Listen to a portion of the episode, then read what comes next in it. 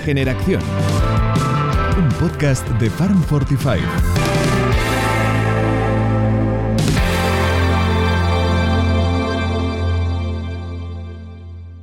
Buenas tardes y bienvenidos a un nuevo episodio de Regeneración, el podcast del proyecto Farm Fortify.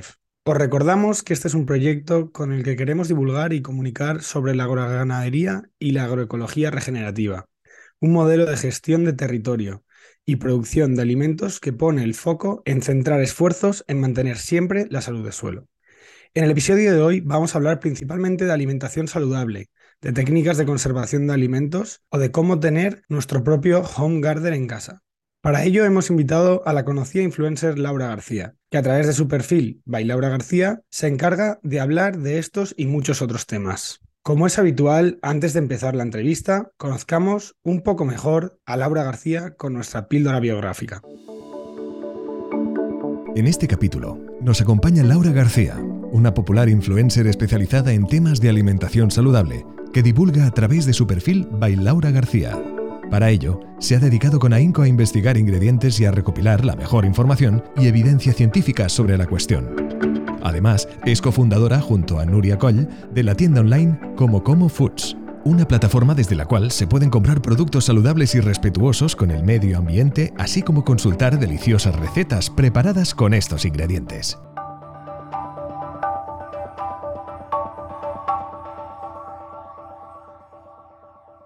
Laura, en primer lugar queremos darte las gracias por participar en este episodio de Regeneración y déjanos decirte que hace tiempo que somos fieles seguidores tuyos. Empezaremos, si te parece, por conocer un poco cómo fueron tus inicios en este mundo de la alimentación saludable. ¿De dónde surge tu interés por la cuestión y tu pasión por la cocina? Bueno, lo primero, gracias a vosotros por estar aquí. Me encanta estar hablando contigo ahora. Bueno, en mi caso, es una cosa que viene desde niña. Yo vivo en Barcelona, ahora vivo en un pueblo cerca de Barcelona, pero yo nací y crecí en Barcelona. Pero mi familia, digamos que es de origen rural. Mi padre es de La Rioja y mi madre es de León.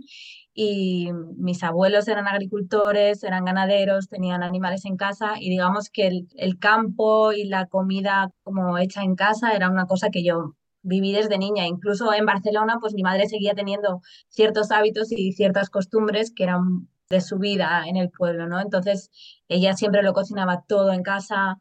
Era una época, yo soy del 81, eran unos años que estaba muy de moda ya la comida precocinada, era como lo como. La mujer inteligente compraba comida precocinada, ¿no? Pero mi madre seguía comprando los pollos enteros, despiezándolos en casa, dos y tres pollos seguidos, y a mí me encantaba estar, de verdad, me encantaba estar ahí delante de ella mientras despiezaba los pollos, ver cada parte, ella me explicaba, mira los pulmones, mira el corazón, y no me daba ningún, ningún apuro verlo, o sea, lo disfrutaba, lo veía una cosa natural. Entonces aprendí de mi madre la importancia de cocinar en casa, de comprar alimentos de calidad y de comprar pues el pollo entero y no solamente las pechugas y hacerlo tú en casa, ¿no? Hacer estas cosas. Y lo mismo con el pescado, para mí era muy guay verla limpiar calamares y que apareciera por ahí un pez que se había comido un calamar, cosas de estas. Es, es algo que siempre me, me ha gustado estar en la cocina con mi madre, entonces de ahí viene como mi interés por la cocina. Además, mis padres son, digamos, de la rama sanitaria, entonces también pues era todo como muy sano en casa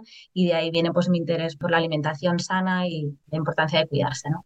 Importante es en la cocina de producto marcharse las manos, ¿no? Como dices, meterse a la faena y aprovechar todas las partes del animal o, de, o del pez en este caso. De hecho, me rompe el corazón cuando a veces publico pues que estoy despiezando un pollo o gente que me dice, no, no, es que yo no puedo comprar según qué cortes porque me da asco y pienso, jolín, es que es una pena porque primero una cuestión económica, que, que es mucho más barato comprar un pollo entero, ¿no? Y segundo, pues es que puedes aprovechar más partes, es que entiendes de dónde vienes, que se aprovecha todo, es más, es más responsable, en fin. Como bien comentas, un elemento característico de tus recetas es que apuestas por partes del animal que menos utilizan, como por ejemplo el cuello del pavo, las vísceras, las mollejas, el rabo de cerdo, la lengua de vaca a priori pueden parecer poco apetecibles o difíciles de cocinar. ¿Nos podrías dar algún consejo a la hora de cocinarlos? ¿Y por qué no tu receta estrella con vísceras o casquería? El mejor consejo es que si tienes hijos, le empieces a dar vísceras desde niños, porque es verdad que es un sabor diferente, pero al que los niños se pueden acostumbrar muy, muy fácilmente. A mi hijo le encanta el hígado, a mí me encantaba el hígado de niña y creo que es mucho más fácil si empiezas desde el principio. Dicho esto, si ya eres adulto y ya tu aversión no tiene remedio, pues hay maneras de esconder, por ejemplo, el hígado, que es la víscera más densa en vitaminas y quizá la más importante de consumir, ¿no? Pues hay maneras de, consumirlo, lo puedes esconder en unas hamburguesas, en unas albóndigas, en un pastel de carne, hay un montón de recetas en las que lo puedes esconder, ¿no? Mi receta estrella la que tiene, digamos, más, más, más visitas, más éxito, es un pate casero que se puede hacer con el hígado del animal que tú quieras, puede ser de cordero, de pollo, de pavo, lo que, lo que prefieras, porque sabes que los hígados tienen sabores diferentes, hay algunos un poquito más intensos, más suaves, y ahí puedes jugar un poco también pues, con las especias que le pones, ponerle un poquito más de cebolla para que quede más suave. Entonces, bueno, puedes como literalmente suavizarlo pues para esos paladares que no estén tan acostumbrados al sabor de las vísceras. Pero al final lo que hablábamos antes, ¿no? Es, es aprovechamiento, es puro aprovechamiento, es una lástima tirar partes del animal que sirven para hacer un caldo, para hacer un paté, para hacer una receta o simplemente para añadir al guiso y que haya un bocado más, porque si es comestible no tenemos por qué tirarlo. Y luego además el valor nutricional que estas partes del animal tienen también. Totalmente. Laura, uno de los grandes ingredientes que tú utilizas en tus recetas son estas carnes o productos animales derivados de una alimentación hecha 100% a pasto, ¿verdad? Como sabes, desde Fan45 somos unos grandes defensores de este producto, no solo por la imprescindible labor que los rumiantes desempeñan en los pastos, sino también por las maravillosas cualidades nutricionales que justamente comentaba ahora Ignacio. Cuéntanos, ¿cómo decides empezar a consumir esta carne alimentada 100% a pasto y qué beneficios tiene respecto a otros tipos de carne? Bueno, partamos de la base de cuando yo entré, digamos, adquirí esta conciencia por una alimentación sana, lo primero que busqué fue carne ecológica, ¿no? Porque ya era un cambio respecto a la carne convencional. Y no era tampoco tan sencilla de encontrar. Recuerdo que para conseguir que me llegara, bueno, el productor tuvo que preparar un envío especial con una persona conocida. Imagínate, ni siquiera era ninguna mensajería de las que hoy hacen repartos en frío, ¿no? Que ahora es tan fácil conseguir esta carne. Entonces, bueno, digamos que a partir de, entrar en el mundo de la carne ecológica, aprendí sobre esta otra carne, esta, carne digamos, criada como, como debe criarse la carne, ¿no? Que es consumiendo su alimento auténtico para que estos animales, pues, tengan, como se suele decir, son día malo, ¿no? El último. Y la carne de estos animales tiene una calidad distinta porque son animales que se han movido, han estado en libertad o en semi-libertad y básicamente han comido su alimento auténtico y al final somos lo que comemos todos, también los animales, y la salud de ese animal que ha comido su dieta auténtica, que ha pastado, que se ha movido, que le ha dado el sol, todas estas cosas, al final eso se refleja también en la carne que comemos. Entonces, creo firmemente que esta carne de pasto no solo es mejor desde un punto de vista de sabor, sino también de propiedades. Porque comentas, Laura, que en un principio comenzaste a consumir carne ecológica. ¿Qué te hizo cambiar o, qué te abrió la mente o por lo menos la curiosidad para decir, ostras, que, que hay un paso más? Hay algo más, ¿no? Yo, digamos que desde que empecé a interesarme por la alimentación, pues sigo a muchos divulgadores de Estados Unidos y allí la carne de pasto, pues digamos que era algo un poquito más conocido y empezaban a hablar y yo leía sobre estos conceptos y probablemente aquí existía, porque seguro que aquí ha habido siempre productores haciéndolo así, lo que pasa es que no se divulgaba de esta manera, ¿no? Entonces cuando empezó aquí quizá la plataforma de hierba y tantos otros que empezaron a, mover el tema del pasto, pues es que es una cuestión como muy lógica, es algo que en cuanto lo ves, lo entiendes y, y es el, es el siguiente paso, es el siguiente paso natural para consumir una carne mejor. Al final las personas que estamos buscando carne ecológica es precisamente por eso, porque queremos carne mejor y la carne de pasto es un paso más allá, es ir más allá y decir, bueno, esta carne es todavía mejor que la ecológica porque estos animales se han movido, han comido dieta auténtica, porque obvio una carne ecológica, pues sí, le pueden haber dado pienso ecológico, pero ese pienso no es su dieta natural, ¿no? La dieta natural de estos animales. Entonces es como ir un paso más allá para que la calidad de esta carne, que al final es lo que nos vamos a comer, pues sea todavía mejor. Hemos hablado de bienestar animal, de valor nutricional. ¿Qué nos puede decir la textura del sabor que tienen estos productos? Y luego algún consejo a la hora de cocinarlos. ¿Es diferente a la convencional? Quizá llevo tantos años consumiendo carne de pasto que... Que ya no te acuerdas del sabor del otro. es como la carne normal, pero en el buen sentido, ¿eh? No es que me parece que tiene un sabor espectacular, un olor increíble. Me parece una carne perfecta en, en cuanto a todo. Textura, sabor, me parece que es fácil de cocinar. No le veo ninguna dificultad. Pero más tiempo de cocción, Depende del corte. Lo bueno de los productores de carne de pasto es que te ofrecen todos los cortes del animal, que eso está muy bien porque de verdad que es puro aprovechamiento. Puedes comprar hasta el corazón. Entonces, en función de cada corte va a necesitar quizá desde una cocción súper suave, vuelta y vuelta, de unas milanesas, hasta, no sé, una hora a presión, si quieres que te quede bien tierna, pues una lengua, unos callos o, o algún corte diferente, ¿no? El brazuelo, en fin, depende mucho, depende mucho del corte que estamos hablando, necesitarás una cocción u otra. Al final, trucos, pues hombre, equiparse un poco en casa, ¿no? Tener una buena sartén, eh, tener una buena olla a presión o una olla multifunción que te permita pues automatizar esto. Pati tiene una y es tan fan como yo de este tipo de ollas, porque yo entiendo que puede dar mucho respeto cocinar según qué. Porque volvamos al inicio, no nos enseñan a cocinar, ¿no? En general, eh, yo tuve mucha suerte con mi madre, de verdad, muchísima suerte y que a mí me interesaba, porque yo tengo dos hermanos que a mi hermana pequeña pues no le interesa entrar en la cocina, ¿no? Pero bueno, a mí me interesaba, mi madre me enseñó y yo tuve esa suerte. Pero no es el caso de todos y hay gente que de pronto se encuentra con 25 años, con 30 años, que está en su piso y dice, Dios mío, ¿ahora qué como? ¿No? Entonces, tener según qué utensilios de cocina te ayuda muchísimo te lo ponen fácil, te automatiza, te olvidas básicamente, lo metes en, la olla y dices, bueno, pues ya se cocinará. Y sigues la receta que ahí yo pues he publicado un montón de recetas para cocinar con carne de pasto, con o vísceras, como hacer callos y todo, y básicamente seguir los pasos y ya está. Y mucha gente me dice, Laura, es que mi vida había hecho unos callos y esto está increíble.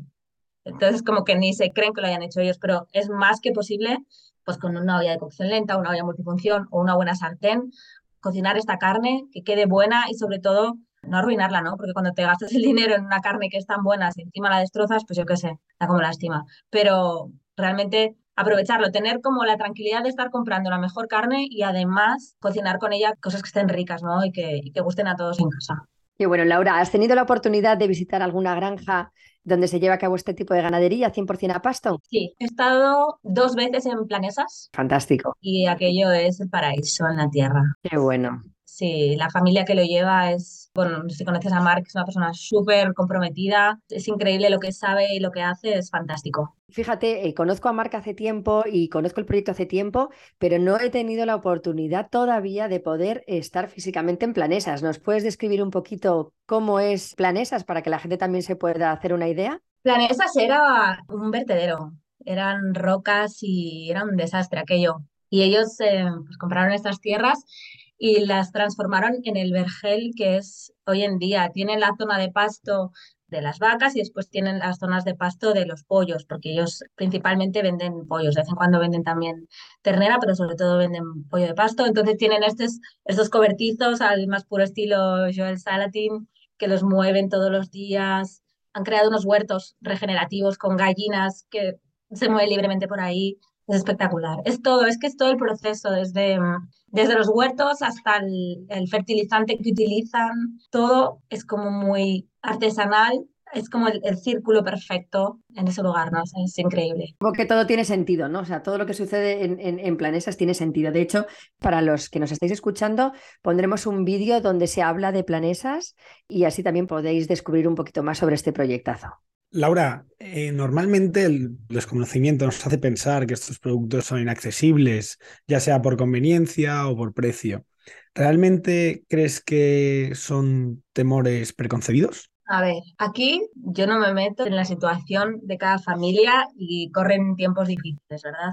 Pero quizás sea una cuestión de prioridades y de decir, bueno, ¿dónde pongo el foco? qué cosas decido que son importantes o primordiales, ¿no? Y en, en, mi casa, en mi situación, pues lo más importante es la calidad de los alimentos que consumimos, ¿no? Que sea carne de pasto, verdura ecológica, fruta ecológica, etcétera.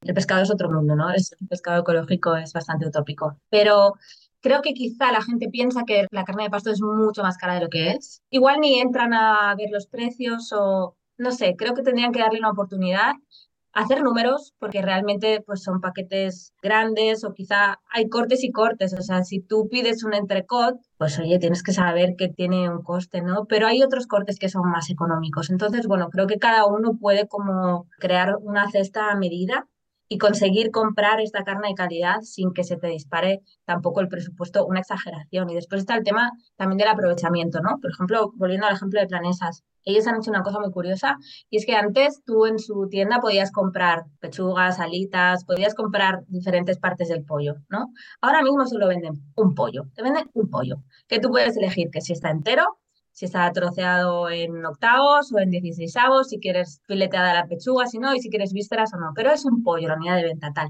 Y luego tú con esto ya haces lo que tú veas. Y entonces a mí cuando me llega el pollo, que a veces lo quiero entero porque lo cocino entero y otras veces lo pido troceado, luego tienes que pensar que te vas a comer ese pollo, después tienes las vísceras, que también las vas a comer, y después tienes que hacer un caldo, por Dios, tienes que hacer un caldo con esa carcasa. Y de un solo pollo sacas varias recetas, es, es una cuestión de saber aprovechar todas las partes. Incluso cuando te comes el pollo y los huesos que has mordido tú, que los has mordido tú y no pasa nada, luego con esos huesos haces un caldo que lo vas a cocinar a presión a topocientos mil grados y lo va a matar todo, que es que la gente no tiene que tener miedo de esto. Entonces es una cuestión también de aprovechamiento, de decir, bueno, estoy pagando X dinero por este pollo, que probablemente sea más que un pollo de una gran superficie que a saber lo que ha comido y cómo lo han criado, pero sigue teniendo un precio razonable y luego tienes que pensar cómo lo vas a aprovechar al máximo con otras recetas que salgan.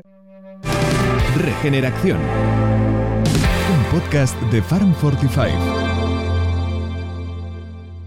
Dejamos ahora de hablar de carne para centrarnos en los productos de nuestras magníficas huertas. Desde Fan 45 no nos cansamos de recordar que el consumo de productos de temporada supone una magnífica medida de acción para combatir el cambio climático. No sé si estás de acuerdo con nosotros y en caso afirmativo, ¿cómo podemos sacar el máximo provecho a estos productos de temporada? Bueno, estoy totalmente de acuerdo en que hay que comer de temporada porque al final el cuerpo también necesita un descanso de, de ciertos nutrientes, ¿no? No me parecería bien comer gazpacho todo el año o estar comiendo quizá coliflor todos los días en verano, ¿no? Somos personas cíclicas, cambia el tiempo, cambia la luz, cambia la temperatura y debería cambiar también nuestra dieta, ¿no? Y al final, comer de temporada y comer de proximidad nos asegura también esta dosis quizá de nutrientes que tienen ciertas verduras o ciertas frutas durante el verano, después alternamos con las del otoño. En fin, por ejemplo, la, granada es un ejemplo increíble de una fruta magnífica, cargadísima de, de propiedades que solamente la tenemos en otoño, ¿no? Pues hay que aprovechar en otoño y comer granadas, sí, pero no tendría sentido estar comiendo granadas en verano. Entonces, esta cuestión cíclica me parece magnífica, pues eso, para aprovechar lo mejor de la tierra y también es lo que tiene más sentido desde un punto de vista de la sostenibilidad, ¿no? ¿Algún consejo, Laura, para conservar estos productos y poder disfrutarlos todo el año? Por ejemplo, ahora tenemos la alcachofa. Te diría que ahora hay que comer alcachofas a tope. Aprovechar. Sí, sí, sí. En casa nosotros, por ejemplo, nos encantan. A mi hijo le encantan también. Las hago laminadas al horno y buenísimas. Y las comemos, yo creo que dos días a la semana comemos alcachofa. Pero, ves, yo no soy tampoco demasiado fan como de crear conservas, porque creo que luego en verano pues ya vendrán otras cosas y me apetecerán otras cosas. Creo que no me encantarían tanto las alcachofas si las consumiera siempre, ¿no? Es verdad que puedes hacer... Eh, una conserva con los corazones y luego hacer un paté o algo así. De hecho, esto hasta lo venden, ¿no? Y me parece bien porque, oye, las alcachofas son una fuente increíble de vitaminas y si tienes un bote por ahí, pues te salva una cena igual en un momento en que no esté de temporada, ¿no? Pero yo soy más partidaria como de aprovechar la verdura en su momento, comprarla fresca, consumirla fresca y después ya vendrá otra cosa. Es que tampoco es que tengamos escasez aquí, podemos simplemente comer otras cosas, en verano más ensaladas y en invierno pues más verdura cocinada. Bendito problema el que tenemos, ¿no? Aquí en España de poder disfrutar de tantos tipos diferentes de, de verduras y frutas. Aunque por ejemplo te decía ensaladas en verano, pero también hay ensaladas muy buenas para el invierno a que le sienten bien, porque el sistema digestivo es verdad que en invierno quizá no está tanto por la labor, pero bueno, yo soy muy fan de todas las hojas verdes, no solamente de la lechuga, ¿no? Me encanta la escarola, me apasiona la rúcula, es la hoja verde, mi hoja verde favorita, la tengo en mi huerto desde otoño a primavera, crece sola, todo el mundo debería tener rúcula en casa y es increíble porque es fantástica para el sistema digestivo. Entonces es una ensalada que, que me parece espectacular.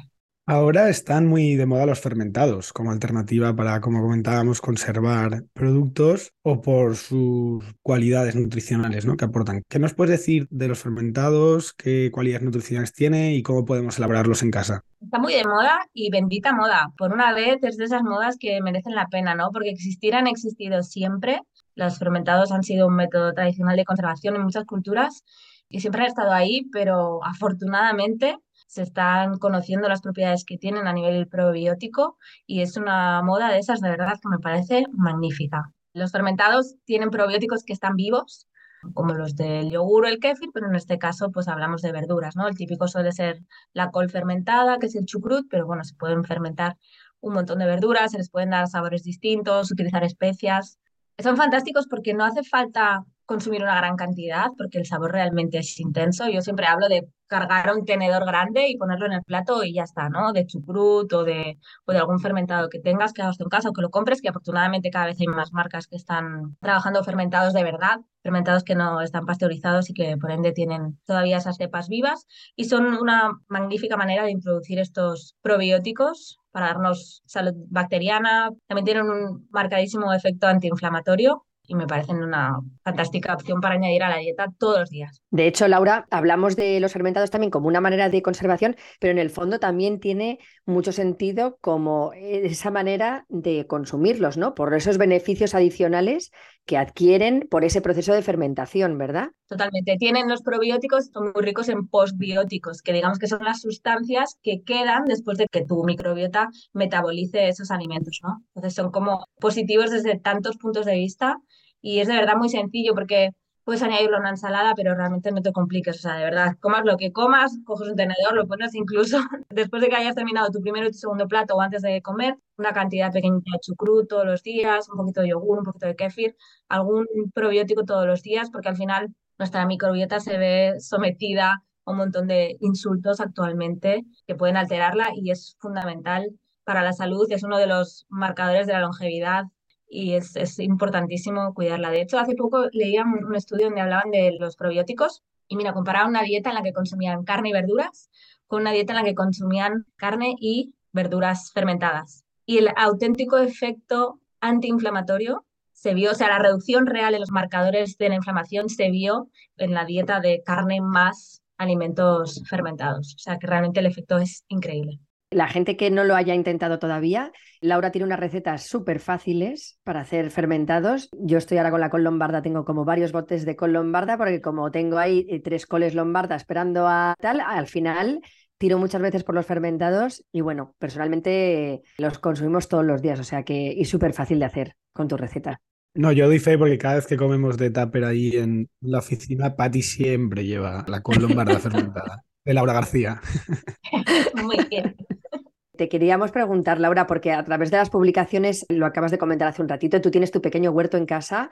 ¿Cómo surge la idea de montar este huerto en casa como tal? O sea, no solamente tener algunas plantitas puestas, sino realmente hacerlo productivo y tener ahí tu planificación y demás para vuestro autoconsumo. Bueno, a mí me apasionan las plantas. Ya te he explicado que la, mi familia materna eran agricultores, ganaderos. De hecho, algunos lo son todavía, ahí en León. Y yo desde niña pasaba el verano ahí en el pueblo y me encantaba estar con mi abuelo en la huerta. Mira, una vez, claro, yo aluciné la primera vez que arranqué una zanahoria. O sea, él me dijo, estira de aquí, me dijo mi abuelo, estira de esta planta. Y salió una zanahoria, imagínate, yo debía tener cuatro o cinco años. Buah, es que aluciné.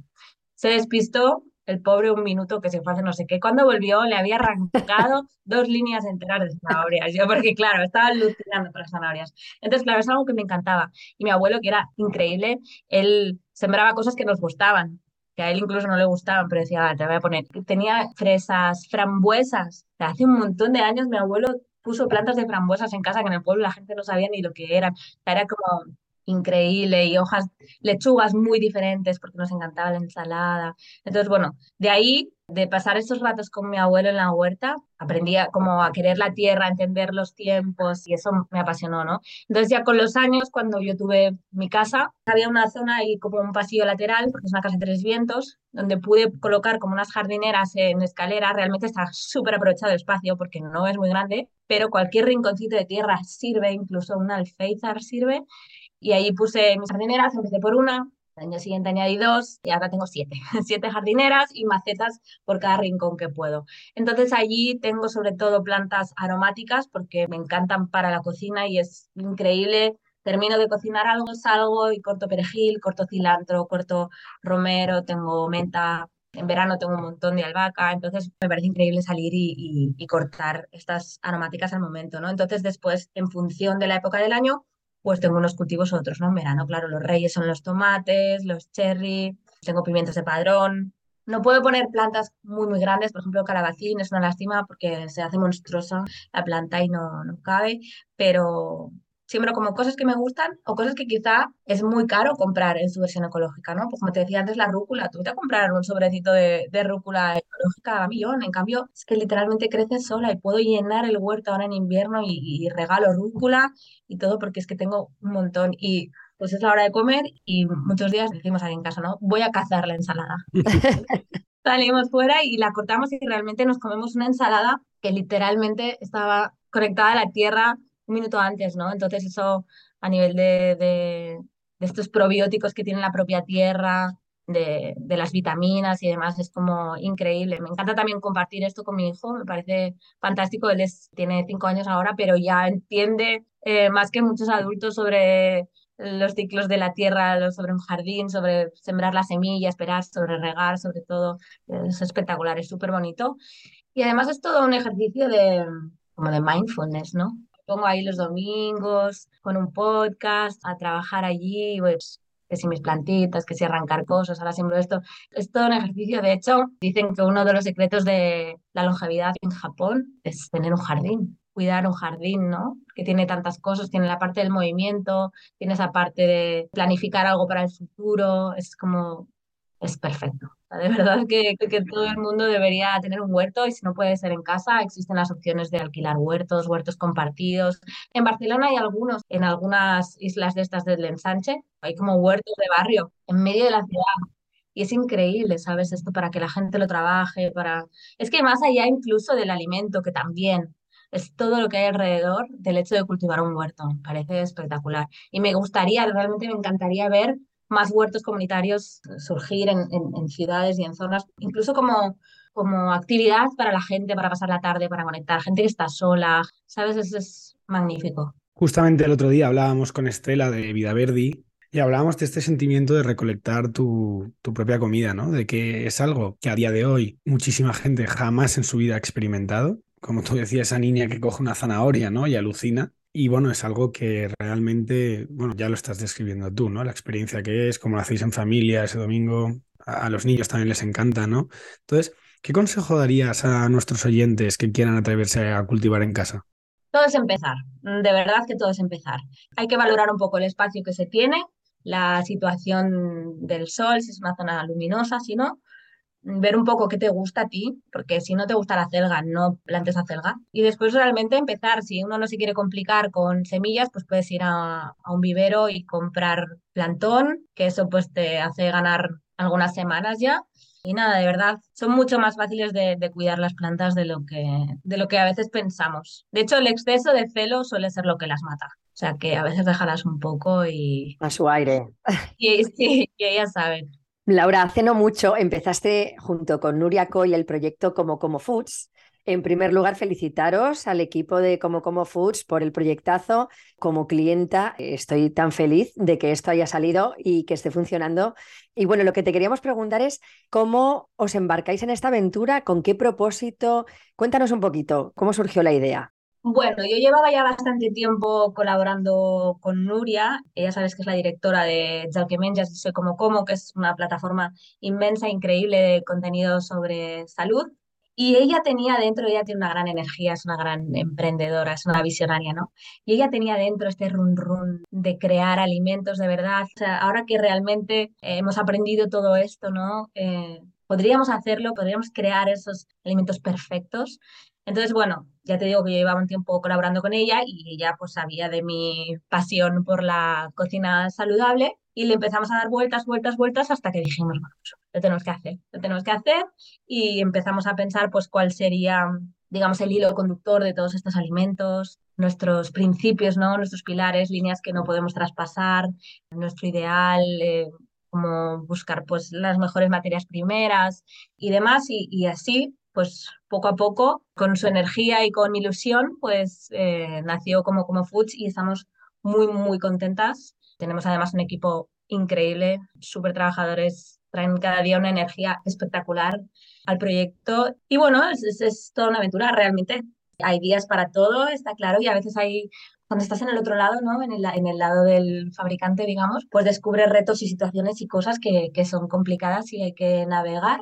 Obviamente, si fuera fácil, pues todo el mundo lo estaría haciendo y no es fácil, pero es muy gratificante, la gente está contenta, nosotras estamos muy contentas. Cada producto es eh, una, gran ilusión porque muchas cosas piensa que son recetas que yo hacía en mi casa, ¿sabes? Que yo le dije, mira, Nuria, hago esta granola o prueba esto, prueba lo otro. Y ella decía, va, pues lo tenemos que probar. Entonces, bueno, claro, cuando le pasas eso a un productor, hay que hacer muchas pruebas y, y demás hasta dar con lo que se parezca más a eso que estaba yo haciendo en mi cocina. Pero mm, para mí es una cosa muy, muy emocionante este proyecto porque yo tengo dentro, como decirte, tengo dentro como, yo soy de esas personas que le gusta alimentar a la gente, ¿sabes? Que si vienes a casa yo te voy a dar de comer y te voy a decir si quieres repetir, te voy a echar, ¿sabes? Entonces, de alguna manera es como mi manera de, de, alimentar a la gente. A veces me escriben mucho en Instagram y me dicen, ay Laura, adóptame o hazme un tupper. Esto realmente es lo más parecido a que yo te haga un tupper porque son mis recetas, ¿verdad? Son mis recetas transformadas en productos que ahora la gente puede comer en casa, ¿no? Y entonces me hace una ilusión genuina, profunda, espectacular, que de verdad me llena el corazón cuando alguien me dice, guau, esta granola me encanta o le encanta a mi hija o algo así. Es que me emociona, o sea, es, es magnífico. Pues oye, súper merecido todo lo que sientes porque también lo digo, ayer de hecho nos escribíamos. Sí. Porque uno de los productos que compré como, como Foods lo probé y era como, madre mía, o sea, pero qué maravilla que esto exista, porque es verdad que te faltan estos productos a veces, ¿no? Y de hecho el humus de coliflor de tus recetas yo lo he hecho todos estos últimos años y de repente ahora ya lo puedes comprar hecho y digo, es que son las recetas de Laura hechas y, oye, y ayudan, es que son un apoyo fundamental para cocina, con lo cual de verdad que enhorabuena a todos y por muchos, muchos años de Como Como Foods que se valora muchísimo. Tú lo has dicho ahí además, me ayuda, porque a veces había recetas que yo le decía a Nuria, digo, ay, pues esto es tan fácil de hacer en casa. Y ella me decía, claro que sí, para ti, tú lo haces, pero hay gente que no tiene tiempo, hay gente tal. Entonces, bueno, yo seguiré publicando recetas y a mí me encanta que la gente cocine estas recetas. La receta del hummus de coliflor está en mi web publicada, cualquiera la puede ver y, y la puedes hacer todos los días que quieras, pero es saber que si un día no tienes tiempo, pues puedes tener una despensa 100% saludable que te ayude pues a salir del paso, ¿no? Además de incorporar pues ciertos alimentos que nos parecen como muy muy valiosos para la salud, que tienen propiedades magníficas y que, bueno, al final no, digamos que nuestro motivo detrás de todo esto, nuestro objetivo es, es la salud, ¿no? O sea, tenemos ahí también toda esta historia con la longevidad y demás, pero al final, ¿qué es la longevidad? Pues es todo, ¿no? Es cuidarse, alimentos antioxidantes, alimentos antiinflamatorios, neuroprotectores. Entonces, con todo esto en mente es con lo que creamos estos productos y nuestra intención también es que tú leas la etiqueta con tranquilidad, ¿sabes? Que sepas que no te vas a encontrar ahí ninguna trampa, porque si tiene que tener una trampa no lo vamos a hacer. Vamos a decir, bueno, pues este producto entonces no se puede hacer, ¿vale? Tiene que ser perfecto o si no, no será. No vamos a sacrificar salud por textura o por aspecto o algo así. Entonces eso también es una cosa muy, muy importante para nosotros. Laura, enhorabuena. También por mi parte, de verdad, es un proyectazo. Seguro que os está yendo y os irá genial. Y bueno, pues eh, como todo lo bueno se acaba, siempre nos gusta terminar la entrevista con buen sabor de boca. Si pudieses pedir un deseo relacionado con las cuestiones que hemos abarcado hoy, ¿qué te gustaría que te concediese este 2023? Realmente me gustaría que todo el mundo tuviera acceso a alimentos de calidad. Me gustaría que la carne de pasto fuera la carne, que no existiera otro concepto, que la gente entendiera la importancia de la agricultura regenerativa, que las verduras regenerativas fueran las verduras, que eso fuera lo que todos entendiéramos por comida y por sistema alimentario. Realmente si esto funcionara así, a todos nos sería muchísimo mejor. Pues con ese deseo ponemos punto y final a las preguntas, pero no te vayas todavía porque nos gustaría pedirte tu colaboración con las dos secciones que cierran el podcast. ¿Te apetece? Claro. Regenerando con fogones. ¿Cómo sacar el mejor provecho de los alimentos regenerativos?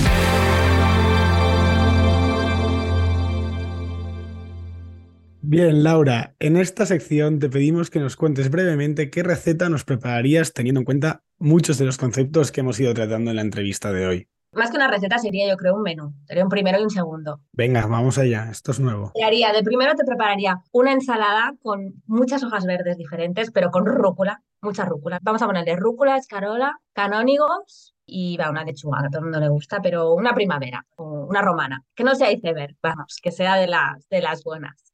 A esta ensalada le vamos a poner alcaparras, porque las alcaparras son una fuente increíble de quercetina, son sanísimas y son unas desconocidas, yo creo, hay que comer más alcaparras.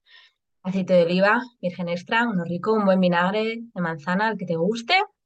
y ahí tienes el primero. Y de segundo, de segundo, vamos a cocinar un pollo de pasto, bien rico, con cebolla, con ajo, con tomillo, con romero, que no falten las especias, realmente hay que tener un bote grande. A mí los botes pequeños de especias me indignan, me indignan. y, que tengan lo de los agujeritos, es que no cae nada, ahí no cae nada. O sea, hay que comprarlas en cantidad y tenerlas en un bote que puedan meter la mano. La mano y sacar tú ahí. Y venga ahí, bien de romero, de tomillo, de ajo y cocinaría un pollo en la Instant Pot, que es mi olla favorita, ya lo sabéis, una olla multifunción. Y, y eso, a triunfar. Riquísimo. Se nos hace la, boca agua. El día que vengáis os hago esto. Venga, vamos para allá pronto. Apuntamos. Pasemos a la acción. Un consejo para pasar a la acción y cambiar las cosas. Y Laura, ya para terminar, última colaboración que te pedimos para este episodio. Eh, nos gustaría que cerraras el podcast dando un breve consejo a los oyentes, ¿no? Ya sea un mensaje inspiracional o sugiriéndoles qué acción pueden tomar ellos. Pensamos que todos y cada uno de nosotros podemos tener un poco esa acción desde nuestra posición, ¿no? En promover este modelo. Así que siempre nos gusta preguntaros a los invitados qué acción, qué consejo, qué mensaje les podrías dejar. Mi consejo es que hay que entrar en la cocina, hay que volver a la cocina y hay que cocinar. No hay que tenerle miedo, no hay que tener pereza, cada uno tiene que encontrar la manera, es como tienes que encontrar un sistema, sea un utensilio, sea un libro que te ayude, sea lo que sea, encontrar tu sistema y volver a cocinar. Cocina en cantidad, cocina los fines de semana, cocina por la tarde, cuando tú te vaya bien, pero no hay nada como la cocina hecha en casa, como recuperar productos de calidad, comprar esta carne de pasto de calidad, cocinarla en casa y eso, perderle el miedo a la cocina porque, bueno, puede ser que la líes de vez en cuando, pero a la larga vas a aprender y eso es salud para toda la vida. Pues Laura, ha sido un auténtico placer que nos hayas acompañado hoy en Regeneración y sobre todo todos los consejos que nos has dado de cómo cocinar y comer de una forma sostenible y saludable. Muchísimas gracias y mucha suerte en todos tus proyectos. Gracias a vosotros. ¿Quieres participar? ¿Quieres proponer una invitada e invitado? Escríbenos a info@farm45.io.